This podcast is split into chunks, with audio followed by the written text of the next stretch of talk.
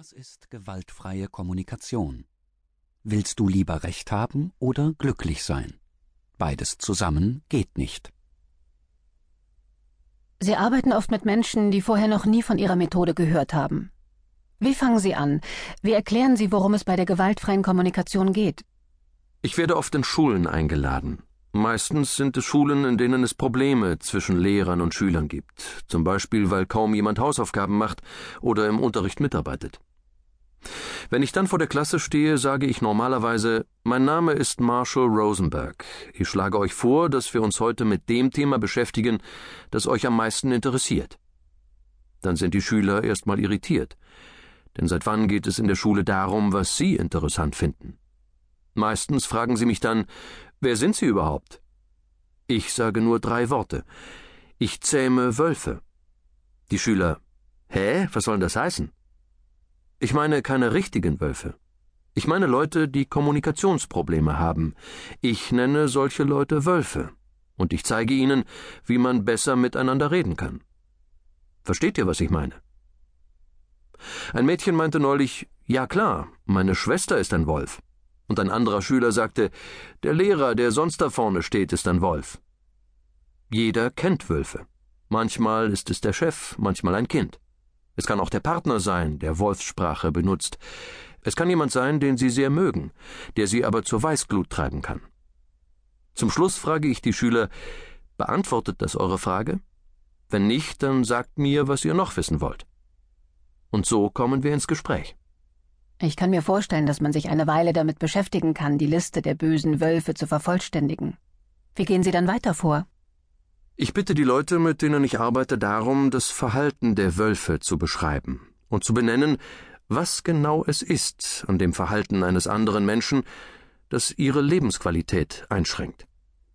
In der gewaltfreien Kommunikation geht es darum, eine einfühlsame Verbindung zu uns selbst und anderen aufzunehmen. Es geht um Mitgefühl dieses wertvolle und zutiefst menschliche Potenzial. Leider entfremdet uns Sprache, die wir gelernt haben von unserer menschlichen Natur. Gewaltfreie Kommunikation hilft uns, dieses natürliche Einfühlungsvermögen wieder zu entfalten.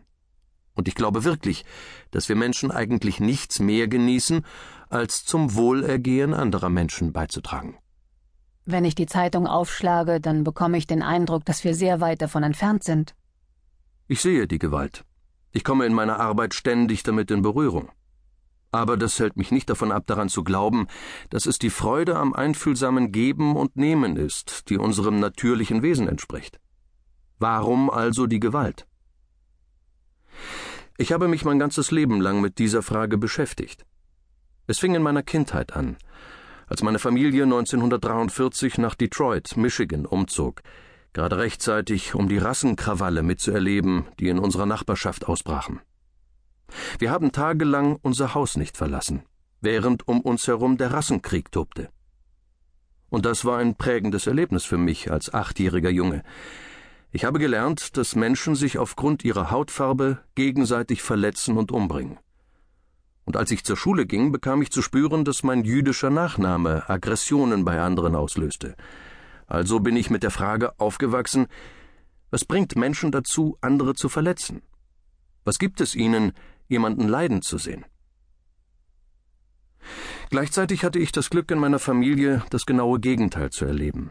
Als meine Großmutter sterbenskrank war, sie war am ganzen Körper gelähmt, kam jeden Abend mein Onkel zu uns und hat meiner Mutter geholfen, sich um meine Großmutter zu kümmern. Und ich konnte sehen, wie er dabei gestrahlt hat. Ihn schien das mit tiefer Freude zu erfüllen. Und ich dachte, warum ist das so? Warum gibt es Menschen wie meinen Onkel? Und warum gibt es Menschen, die fähig sind, andere zu töten? Diese Fragen haben mich begleitet, als ich älter wurde. Ich habe Psychologie studiert, weil ich dachte, dort würde ich vielleicht etwas über diese Zusammenhänge erfahren. Ich habe das Studium mit einer Promotion abgeschlossen, aber ich hatte nicht wirklich befriedigende Antworten auf meine Fragen gefunden. In der Psychologie habe ich gelernt, dass Menschen, die gewalttätig sind, eine Störung haben. Ich glaube, dass es eine vereinfachende und gefährliche Perspektive ist, zu meinen, dass Gewalttätigkeit eine Krankheit ist. Ich wünschte, es wäre so einfach. Mittlerweile bin ich davon überzeugt, dass es um Sprache und Kommunikation geht. Die Antwort auf die Frage nach der Ursache von Gewalt liegt in der Art und Weise, wie wir gelernt haben zu denken, zu kommunizieren und mit Macht umzugehen. Als ich die Universität verließ, waren mir diese Zusammenhänge noch nicht so klar, und ich habe erst einmal eine eigene Praxis aufgebaut und als Psychotherapeut gearbeitet. Ich war ziemlich erfolgreich damit. Irgendwann hatte ich ein großes Haus, meine drei Kinder gingen auf Privatschulen, ich hatte ein nettes Leben. Die meisten Menschen, die zu mir kamen, waren Frauen mit Depressionen. Und ich habe immer deutlicher gespürt, dass ich als Therapeut die ganze Zeit nur mit den individuellen Symptomen beschäftigt war, deren Ursache in meinen Augen ganz woanders, nämlich in den gesellschaftlichen Strukturen, in unserer Sprache, in den Machtverhältnissen zu finden waren. Diese Frauen waren nicht depressiv, weil sie krank waren. Ich meine, die Rolle, die Frauen seinerzeit hatten, würde vermutlich fast jeden Menschen in Depressionen stürzen. Also warum nicht lieber die Strukturen verändern, wenn sie zerstörerisch sind für die Menschen, die in ihnen leben? Meine Arbeit mit den Klientinnen, die mit Depressionen zu mir kamen, war deshalb so erfolgreich, weil ich ihnen zugehört habe. Ich hätte ihnen eine Diagnose stellen, sie hätten Antidepressiva nehmen können, aber was ihnen geholfen hat, war, ich habe ihnen, ihrem unglaublichen Schmerz und ihrer Verzweiflung, Empathie gegeben. Und das war es, was ihnen geholfen hat, was ihnen die Kraft gegeben hat, etwas zu tun, um ihre Lebenssituation zu verändern.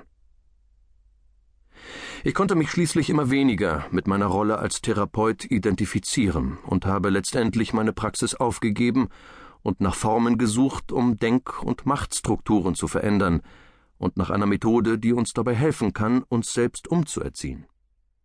Und daraus ist irgendwann die gewaltfreie Kommunikation entstanden.